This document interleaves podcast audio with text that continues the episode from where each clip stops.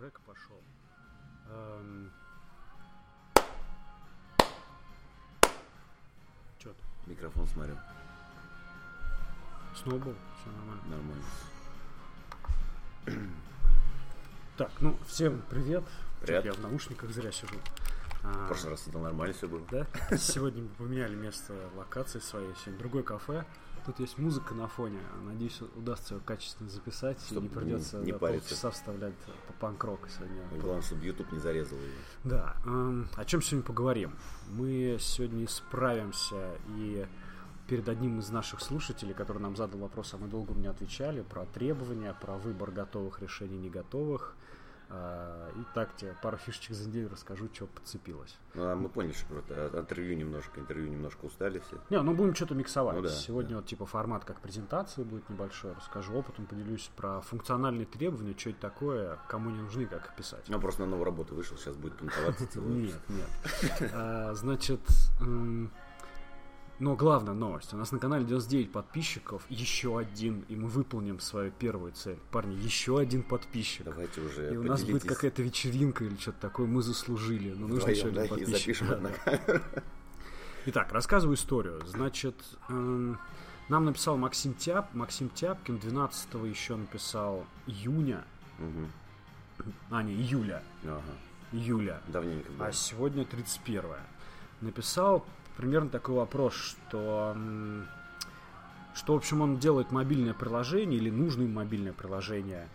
И э, рассматривает варианты как бы сам делать, да, со знаниями своими Java, или посмотреть какие-то готовые типа фреймворки, решения, готовые площадки, где ты типа набираешься решение, оно создается, типа сервис. Мы письмо только через две недели почему-то прочитали, но ответили ему, что скоро все подготовим. Но вот лично меня какая-то такая взяла чувство вины, знаешь, за то, что ну, за то, что мы так долго морозили с ответом, я решил очень качественный ответ дать. Ну и правильно. Да. И надо сказать, что тема, я полез на тостеры посмотреть, типа с чего начать там тех, тех задания писать. Вот тему, в принципе, про то, как что убирать, она довольно популярна. Сейчас объясню, причем здесь тех заданий и функциональные требования. Максим, сейчас рассказываю для тебя, как бы говорю тебе, но будет полезно всем. Смотри, на старте своей карьеры я всегда такой был. Надо все с нуля писать и по хардкору, тогда будет идеальное решение для тебя. Тогда я сам буду знать все. Ну да, да, через там следующий этап был, так, надо брать готовое все, что как бы велосипеды изобретать. Допилю. А, а потом пришло понимание, что на самом деле хороших или плохих решений не бывает. Бывает более или менее, или лучше, хуже подходящие тебе. Короче, смотри, это Excel-табличка. Как она работает? Пишешь сверху вариант решения проблемы у тебя один есть, например, писать самому. Здесь там какой-то фреймворк, здесь готовый сервис. Вот здесь столбичком у тебя должны идти требования, какие ты предъявляешь к, вот, к тому, что у тебя должно получиться. А вот здесь критичность от 1 до 10. Ну, типа, насколько это важное требование. Ну, скажем, возможность дальнейшей поддержки это 10 требований, да, вот так поставим. Ну, пока ничего не будем ставить. А возможность, э, чтобы это было, э, там, не знаю, Чтобы цвет менялся. чтобы цвет менялся, у тебя один. Пишешь эти требования.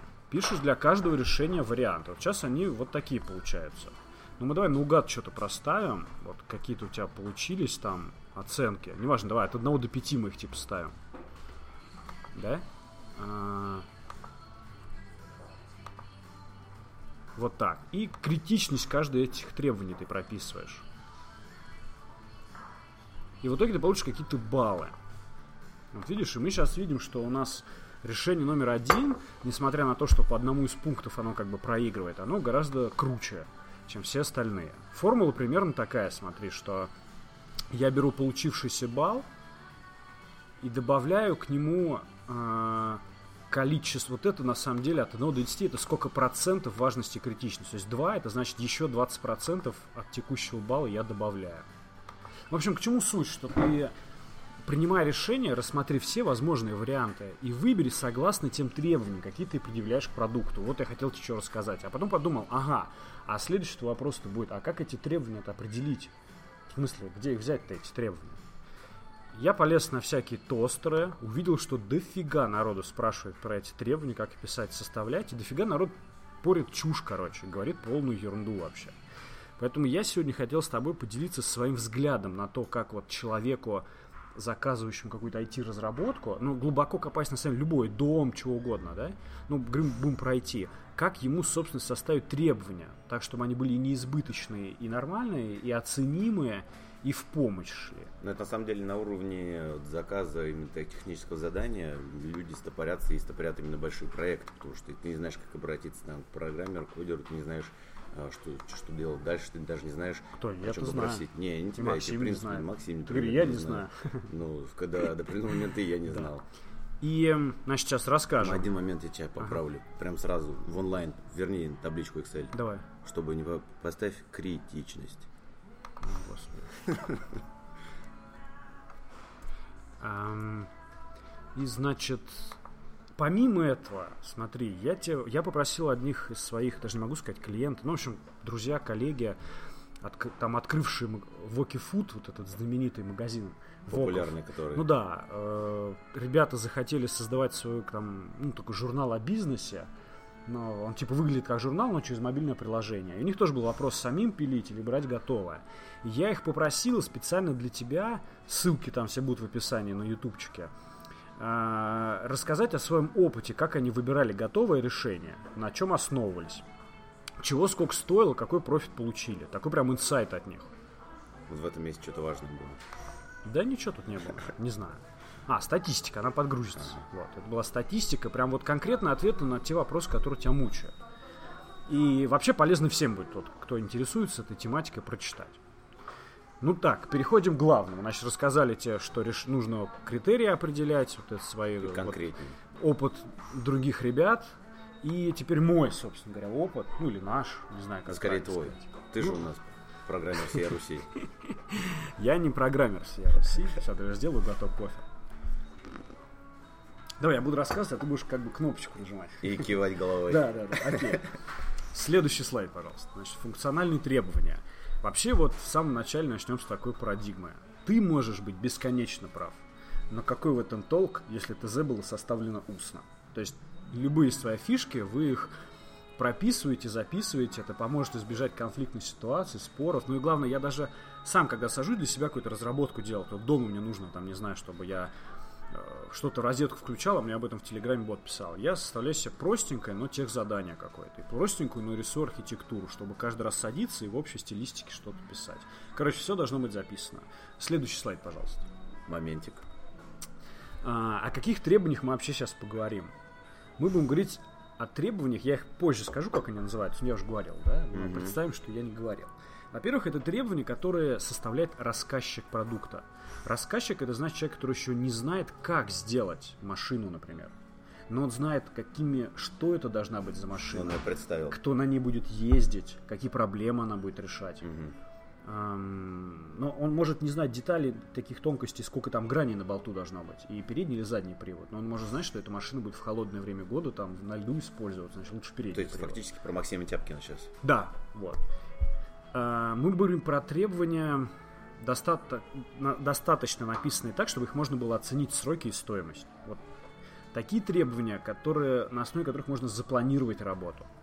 Такие, на основе которых можно протестировать этот продукт и составить как бы какой-то контракт. Контракт это не обязательно 45 листов, это даже и по рукам вдарили. Мгм. Но чтобы у вас и у исполнителя, или если вы исполнитель, у вас как у исполнителя у заказчика, было четкое, ясное понимание, что вы думаете и будете делать одно и то же. Ну и о чем не будем говорить. Требования, которые пишет программист, это вообще не эта история. Это отдельно, это технические требования. Их как бы ви- вот этот вьюер продукта, вот этот рассказчик продукта. На Весеру, кстати, скоро выйдет мой интересный перевод про рассказчика продукта от гильдии вольных А проектировщиков. если рассказчик продукта программист? Окей, пусть он составляет требования не как программист, а как рассказчик продукта. То есть какие каверзные вопросы, я готов. И в этих требованиях мы не будем... Это не те требования, где пишут, как писать код, какие фреймворки использовать. Но главное еще, что очень много людей говорят, возьми ГОСТ и почитай, делай как в ГОСТе. В жопу ГОСТ. Вот если вы садитесь писать требования, и вы слышали про ГОСТ, что на них есть, там кстати, даже два ГОСТа, но не знаете, зачем он нужен, как им пользоваться, чем он поможет, значит, он вам не нужен на самом деле. Потому что ГОСТ это избыточные требования. Это прям... Ну, это гос, то- наверное, это не для IT. Не-не, там требования как бы вот к информационному, вот когда такое Мгм. разработаешь. Там Ну есть да. эти требования, но они избыточны, они не нужны, вот только, ну, как бы, они не про современную гибкий там веб, тем более веб-разработку. Они вот ракет в космос отправляют, но это нужно один раз в жизни, как бы. Эм, вообще, Максим, чтобы правильно написать требования, нужно понять, где они находятся вот на этой шкале разработки продукта. А хорошее, очень толковое, емкое и простецкое описание, которое мне больше всего всегда нравилось, есть в книжке «Совершенный код» от э, Маконова. Это прям настольная книга моя, Библия, я вот не шучу. А я тебе еще, еще один каверзный вопрос задам. А как зовут Маконова? Без понятия. А вот такой. Вот этот вопрос. А, значит, обычно у нас требования или в самом начале пишут, вообще еще ничего не знают, но уже требования. Или вообще по ходу работы, или в конце. Доктринно вот МакКоннелл определяет так, что сначала вы должны вычленить проблемы, которые хотите решить своим продуктом. Например, мы делаем Uber Алис. не. Там Uber э, для бедных, я не знаю. Или делаем Facebook, э, Facebook для школьников. Короче, имеет представление, что Ну да, что то есть это какие проблемы это будет решать. Типа там, есть такая-то проблема, например, слишком дорогие машины, сейчас качественные машины дорогие. Мы хотим сделать качественно дешевую машину, решить эту проблему. Какие проблемы мы будем решать этим своим продуктом? Прям написать их можно. И уже под эти проблемы подбирать требования, которые вы предъявляете к продукту. Заметьте, все еще не технически, типа на каком языке программирование писать, а, например, наша машина эм, наша машина должна, не знаю, быть дешевой, должна быть модульной, в нее должен быть легко заправлять бензин. Вот, пожалуйста. После уже начинается проектирование архитектуры проекта, конструирование, тестирование там системы и какие-то будущие улучшения. Причем часто вот конструирование это и есть то, что мы говорим программирование. Просто мы вообще про любые проекты говорим, там дом строить. А, Но проектирование, конструирование у нас в один этап может там, программист работает. Но главное сначала проблему определить, а потом только требования.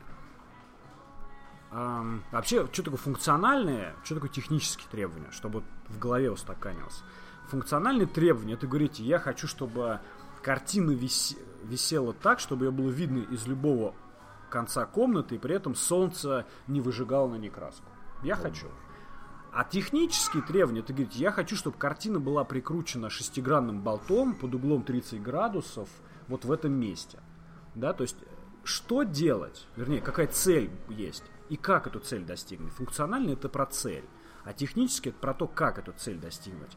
Вы, когда пишете задание такое, вы не, не знаете всех вот нюансов, поэтому писать технически это не ваша часть. Ваша главное качественно определить цели, о которых вы собираетесь достигнуть. Это поможет разработчику в том числе.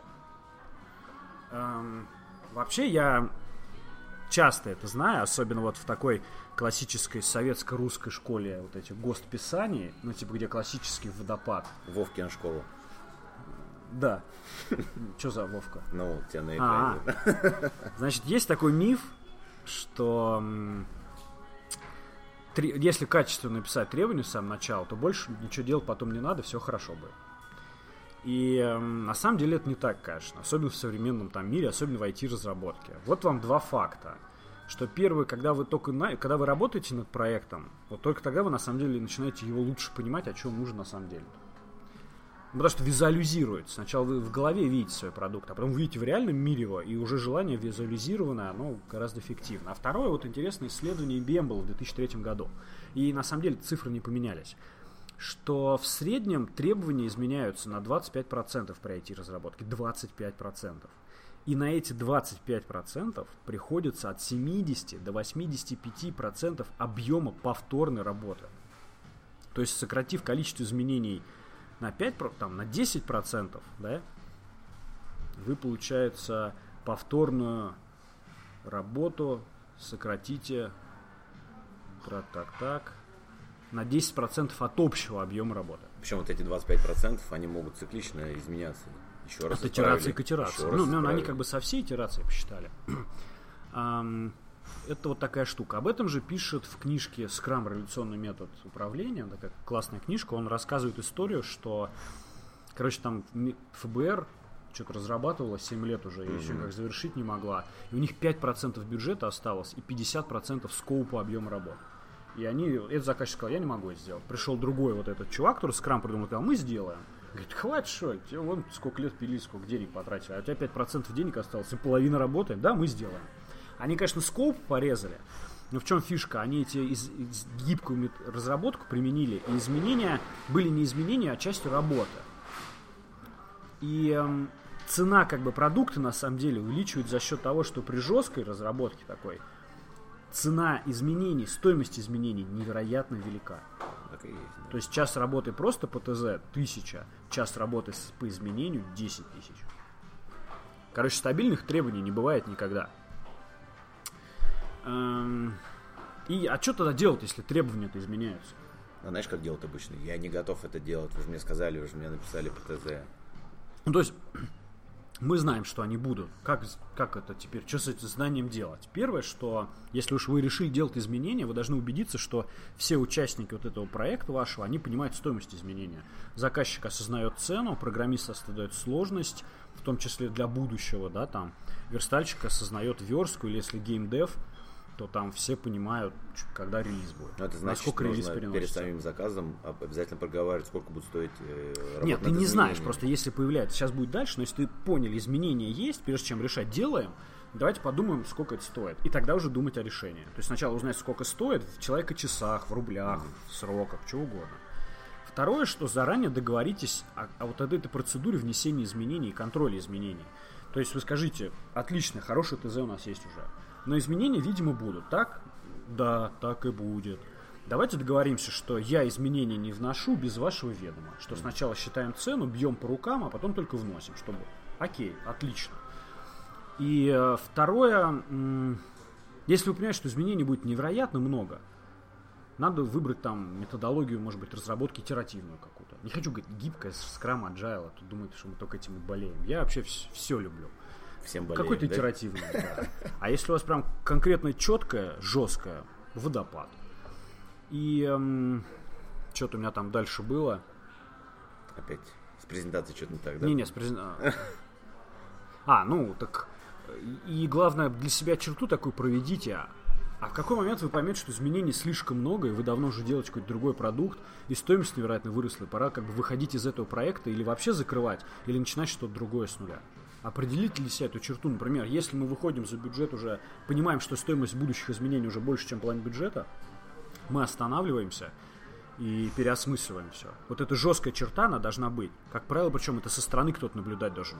Потому что сами вы, как изнутри, вы будете казаться, ну еще чуть-чуть, еще чуть-чуть. Но важно очень вовремя выходить. Ничего плохого в этом нету. Неуспешно это тоже опыт. Конечно, со стороны причем будут давить насчет дедлайнов, сроки. Ну, не нет, ну тут вместе с заказчиком надо ну, это да. определить, конечно. А зачем вообще тогда требования нужны, если они не постоянные, и если смысла да. в них нету и все такое? А потому что, потому что если вы напишете сами требования, о которых мы говорили, вот функциональные, то и функционал своего продукта определите вы, а не люди, которые будут делать. Ну, то есть вы, вам будет подконтрольно, что это за продукт. Они типа, сделайте мне сайт магазина, сделайте мне там, не знаю, игру. А что за игру, ребят, пусть сами типа себя думают. А, вы будете контролировать что на самом деле хорошие функциональные требования, они изменения все равно к минимуму сводят, к доступному возможному минимуму. Без них и будет просто одни изменения только. Что это уменьшает стоимость, потому что работу можно запланировать, можно риски предвидеть, риски можно управлять.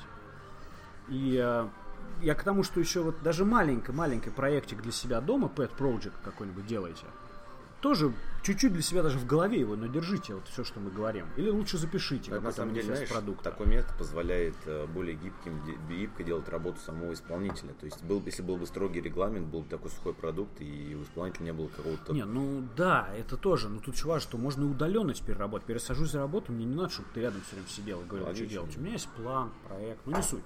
Э, Все-таки про функциональные требования говорим. А что это главное позволяет выбрать лучший способ реализации достижения поставленных целей. Когда вы все их видите, вот здесь вы уже можете выбрать, какая лучшая технология подходит для вас, какая методология разработки, какой фреймворк, какой язык программирования. Там, вот, вот здесь какая обертка там для подарка. Здесь вы выберете лучшее, а не повезло, не повезло. И ошибки как бы, Оценить скорее всего, не будет, да. Что там, котика я разместил? Mm-hmm. Да, я в презентациях люблю котика вставлять одного, это всегда лайков собирает. Um, а на что, собственно, может повлиять качество требований? Вот как итог предыдущего. на релевантность оценки сроков рисков, mm-hmm. то есть на то, что вам сказали два месяца, или вы кому-то сказали два месяца, это реально два месяца. На качество продукта, потому что с хорошими требованиями функциональными легко протестировать продукт и принять его. Вы скажете, подождите, вот у меня было требование вот это, покажите, как оно выполняется. Ну, да. А вот это требование, как оно выполняется. Ну, вот, наверное, главное. То есть, на самом деле, если представить, вот картинка с Атлантом, видишь? Сейчас. Подожди. Увидел. Да, да? конечно, вижу. То крутой продукт это вот как планета Земля наш, да, все интересно, здорово. И это реально это ну, кто-то создал, да, ну, там, законы принесут. А Атлант это то, на чем все это держится. Расправляющий плечи. Да, Атлант расправляющий плечи. Это то, вот требование, это то, на чем все. Без этого можно сделать крутой продукт, но скатится в тартарары еще во время разработки или после запуска. Кто не понял сравнение, это опора самого проекта. Да. Правильно составлено ТЗ. Это фундамент опора, здания. фундамент. Вот, кстати, строительство домов это тоже ведь проект. Но в силу того, что стоимость, когда ты фундамент построил и дом, и тут ты понимаешь, что тебе на самом деле дом нужен на 10 этажей больше, фундамент надо менять, это можно сделать. Да. Только стоимость изменения настолько огромная. Ну, да там изменение грунта Да. уже ведет с Просто собой трэш. увеличение. Что и цена изменений такая огромная, что у них подходит только разработка водопад. И понимают это они на самом деле, когда проект составили. Им надо над проектом работать лучше два года, над проектом дома работать. Это дешевле, чем что-то потом построить. И вот там-то ого-го. А как подробно-то описывать требования? Сейчас скажет Димон, я не хочу 10-страничный Что мне документ писать. теорию выкатил. Да, да. А как надо вообще? Насколько вы? 10 страниц или одну страницу? Вот расскажу вам. Такая сложная для понимания, но нужно вникнуть чуть-чуть, и потом это осядет.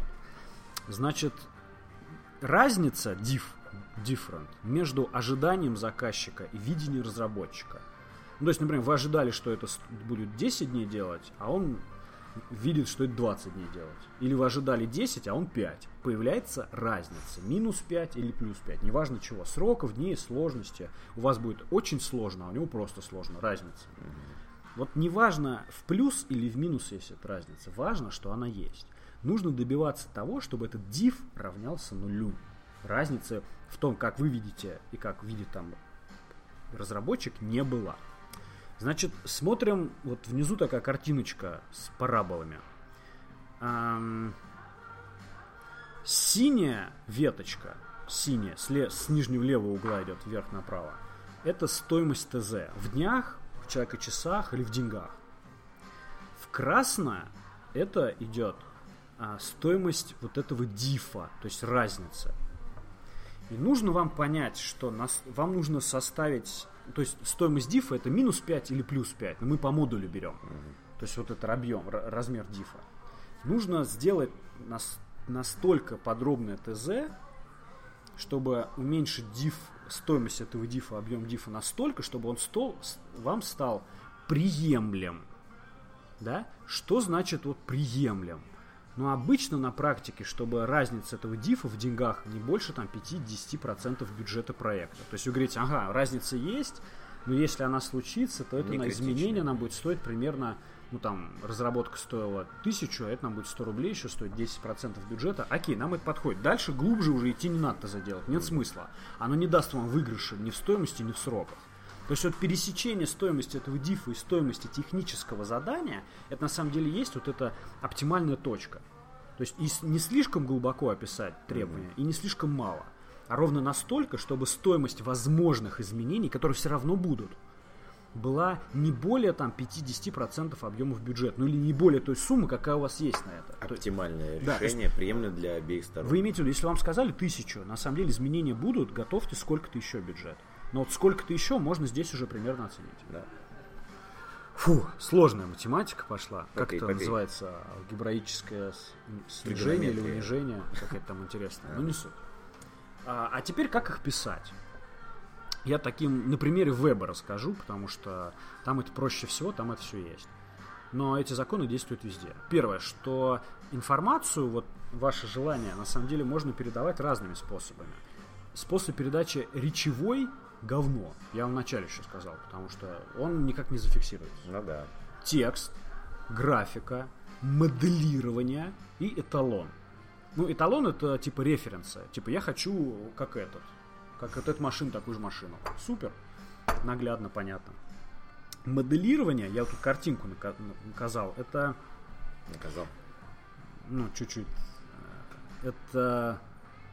Вот сейчас побачу туда. Это простецкое, дешевое прототипирование, можно так сказать. То есть это еще даже не продукт, им пользоваться нельзя, но он уже наглядно, на нем можно поиграть чего-то. Вот эти четыре канала, вы их когда... Вы, то есть вы хотите рассказать, какой у вас логотип будет, лучше покажите его, пример. Вы хотите что-то э, сказать, что у вас будет на сайте контактов, напишите их заранее. То есть выбирайте способ и канал передачи информации такой, какой максимально эффективно расскажет ваши желания. Хорошо сказано. Ну так. И общие такие рекомендации. Значит, старайтесь писать проще, понятнее. Вот я считаю вот эти требования по ГОСТу, где э, разработчик обязуется обеспечить работу программного продукта на основании пфф, нахер. Пишите проще. Я хочу, чтобы мой сайт, или там, я хочу, чтобы эта программа запускалась на Windows. Все. Доступно, понятно и просто. Человек, который будет читать, ему на самом деле это проще будет воспринять. Он лучше это запомнит. Он лучше сможет в этом ошибку видеть. Вот этот язык бюрократии и каких-то мутных херни оставьте для ГОСТов. Ну, да, в этом плане не нужно бояться выглядеть проще. Да, да. Ты написал проще, ГОСТы тоже нужны. Проблем. Они нужны, но они нужны для особых случаев. И если вы не знаете эти случаи, значит они вам не нужны. Потестируйте ваши требования. Написали требования, почитайте, попредставляйте, а как будет продукт выглядеть на основе этих требований. Подходит вам или нет на самом деле. сам оценить. Ты, ты бы понял то, что ты написал в качестве технических требований? Ну, ты знаешь, когда ты пишешь, ты всегда понимаешь, что ты Не написал. всегда. Нет, ты попробуй перечитать. Ну, у меня всегда, я всегда понимаю, что я всегда. А, слова и так далее, на усмотрение заказчика, как на других сайтах. Не пишите, они трактуются по-разному, да. То есть, например, я хочу, чтобы на сайте было э, в меню разделы новости, блог и так далее. Чего и так далее, только вы поняли. Э, ну, все способы и типы передачи информации используйте. И лучшие текстом и графикой покажите. Э, получайте обратную связь от вашего ТЗ. То есть покажите исполнителю, спросите, mm-hmm. что ты об этом думаешь? Может, что-то заметишь, может, какие-то проблемы может, есть. добавить. Да, как правило, причем это фактически они оценивают, дают комментарии, это бесплатный такой аудит вашего ТЗ. А, используйте версии ТЗ, типа вот первая, вот вторая, вот восьмая, чтобы когда вы пришли к разработке, не было проблемы. Вот я, помнишь, рассказывал. То есть каждую итерацию фиксировать. Ну да, что вы делаете одно и то же, чтобы все понимание было. Какие-то изменения внесли в требования, зафиксируйте где-то, какие изменения вы вносили, поясните почему. Ну, типа, мы добавили требование, чтобы это должно было работать там на андроидах. И поясните, потому что выяснилось вот то-то и то-то. Человек, который новый в проект вольется, ему будет полезно такое вот знание, как проект развивался. Ну, типа, чтобы узнать о человеке что-то, нужно узнать, где он вырос, в какую школу ходил. Своеобразный борт-журнал проекта. То есть, действительно, ты записал все нужные показатели, переписал, каждое действие ага. вот указал, все. Любой да. другой проектировщик а. С коллегами советуйтесь. Покажите коллегам, спросите их мнение, ну, вообще, чужую экспертизу. Используйте известные какие-то решения, то есть вы пишете, там, что должно быть меню. Делайте, если не знаете как, делайте как у всех. Точно хуже не будет. Не морочьтесь с изобретением какой-то сверхновой идеи велосипеда. Это можно. Но нужно сначала научиться делать вот... Ну да. Да. А, дьявол кроется в деталях. Всегда это говорю, моя такая прям любимая фраза, что внимательно пройдитесь Прям разница, на самом деле, именно в деталях. По большему части все эти ТЗ на сайте, все эти ТЗ там на разработку каким плагин в лице RM, они, блин, одинаковые. Там разница в деталях именно. Перечитывайте написанное вами. Это вот. Но перечитывайте. Перечитывайте. И эм, проверьте ваш документ по чек-листу. Что за чек-лист? Что за чек-лист? Ну-ка расскажи Моментик. Нам. Да. Я для примера состав показал. Я сейчас запустим его. Для примера, ссылочка тоже будет. Это не значит, что это единственный, идеальный, лучший.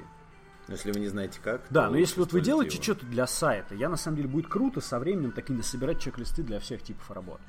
Вот посмотрите мой список, какой я просто рекомендую. Я максимально постарался коротким, простым его сделать. Если вы там разрабатываете, не знаю, сайт лента.ру там с тысячи вариантов устройств, наверное, не подойдет. Но если что-то такое простецкое делаете, ну и так для оттолкнуться, подойдет. Ссылочку размещу. Вот чек-лист проверки. Но вы для себя сначала, перед тем, как писать ТЗ, составьте требования для своего ТЗ. Я хочу, чтобы мое ТЗ рассказывало разработчику о том, что я делаю, для каких компьютеров, там вот. А потом проверьте его по этому чек-листу. У меня вот такой простецкий чек-лист был в свое время всегда. Тут я ждал какой-то похвалы, это ну ладно. Ам, ну и немножко так вот для веба еще. Почему для веба? Потому что я хоть на самом деле вот э, такое пояснение. Я уже третий год, три года как в геймдеве-то игры. Но веб как бы сердце к нему лежит, вот почему-то тоже. И про геймдев расскажу, Влюблён тоже буду рассказывать. Но надо про все будет говорить. Значит, ссылочки, что это такое? Создание макапов, это вот прототипирование. Ninja Macapscom, все бесплатно. Типовые требования к PSD-макетам. I love psd.ru А, Mindmapping. Прикольная штука. Это когда вот ты рисуешь стрелочки, кружочки, что Ну, откуда это умная идет. карта, конечно. Интеллектуальная Да. карта называется. Подбор цветовой гаммы. Очень прикольная штука, я прям хочу показать ее. Значит, смотри. Я обычно так говорю, говорил клиенту, скажи, какая тебе фотография нравится больше всего? Не надо мне объяснять, говорю, почему? Вот просто стилистически. Какая фотография подходит больше тебе всего? Он такой смотрел, смотрел. Бля, ну это прям вообще ништяк фотография. И, а здесь уже подобрана цветовая как бы палитра этой фотография. И, соответственно, в этих цветах мы делали сайт. Прикольно, да? Круто. Ну, инновация. ВВП, курс доллара. Ну и просто, не знаю, вот не изобретайте велосипед, да. Э, Пример этой, использования этой парадигмы. Значит, что-то у нас Wi-Fi, что ли, отвалился? А, что-то ссылка какая-то неправильная. Битая. Давай я сейчас. Значит, вы решили вдруг сделать, что у вас кнопка должна там поп-ап открывать. Да? Ну, блин. Яровая дошла до них. Да, что-то яровай нам jQuery плагинс давай наберем. jQuery. А, Вы идите на сайт вот а, плагинов для jQuery, например, да? Посмотрите, какие есть, которые делают то, что вам нужно. Вот давай анимацию посмотрим. Я тут игру, кстати, делаю. А, Вот оно. Scroll Magic какой-то. И посмотрите, что есть уже. И напишите в ТЗ, я хочу вот эту библиотеку, чтобы использовалась. И все. Не надо самому придумать. Возьмите готовое. Кто-то за вас уже подумал, и все было на нем отлично. То есть я постоянно так делаю. Кучу времени сэкономите. да. Ну да. Вот, прикольно, видишь, какая магия. Мгм. Вот как это работает. Да, так что вот этот последний листик наш пресс. Ну вот как-то так, Дим, тебе как Очень интересно здорово. было? Конечно, для меня это, в принципе, актуальный вопрос, учитывая то, что я там как бы кодер не бог есть какой. Ну, учитывая то, что ты пишешь и не понимаешь, что пишешь. Согласен, да. Когда приходится по 10 Да. раз перечитывать. Давай еще инсайт небольшой расскажем. Значит, на следующей неделе, наверное, не успеем, но через неделю мы тут два проектика замутили на тему хакерской культуры и э, хотели пригласить каких-нибудь хакеров. А потом думаем, а чем мы, чем мы, не хакеры? А? Ну, плюшку-то э, подгоним. Да, и значит, выбрали два направления попробовать самим. Это такая на грани программирования социальной инженерии и хак. Ну, реально хак. Причем массовый. Все будет круто. А второе, это такая цель себе поставили хакнуть самих хакеров. Ну, реально, вот это будет круто. Это уровень. Да, поэтому хакнуть самих хакеров мы пока готовимся, там оборудование, фигуры, изучаем материалы. А вот эм, соц- на грани А программирования а вот социальной инженерии... мы- Хакнуть общество, да. да, вот хакнуть не хакеров, уже почти все готово, как бы, я думаю, через две недели мы расскажем такое, ну, Опыт, кратенько, опыт, да. да. Ну, что, здорово, по-моему, получился? Да, По-моему, опять великолепно. Наконец- вот, вот этот материал точно оценят. Да, на одного подписчика на Ютубе точно наговорили, Ну, один чтобы на хотя бы, 100 был. конечно. Да, да, пожалуйста, уж кто-то один, ну, подпишитесь там. Маму, папу или с- Твика подпишитесь. Левый аккаунт, потому что мы все левый аккаунт использовали. Да, мы уже подписались со всех левых аккаунтов. Все, спасибо вам большое, удачной рабочей недели вам. Всем пока.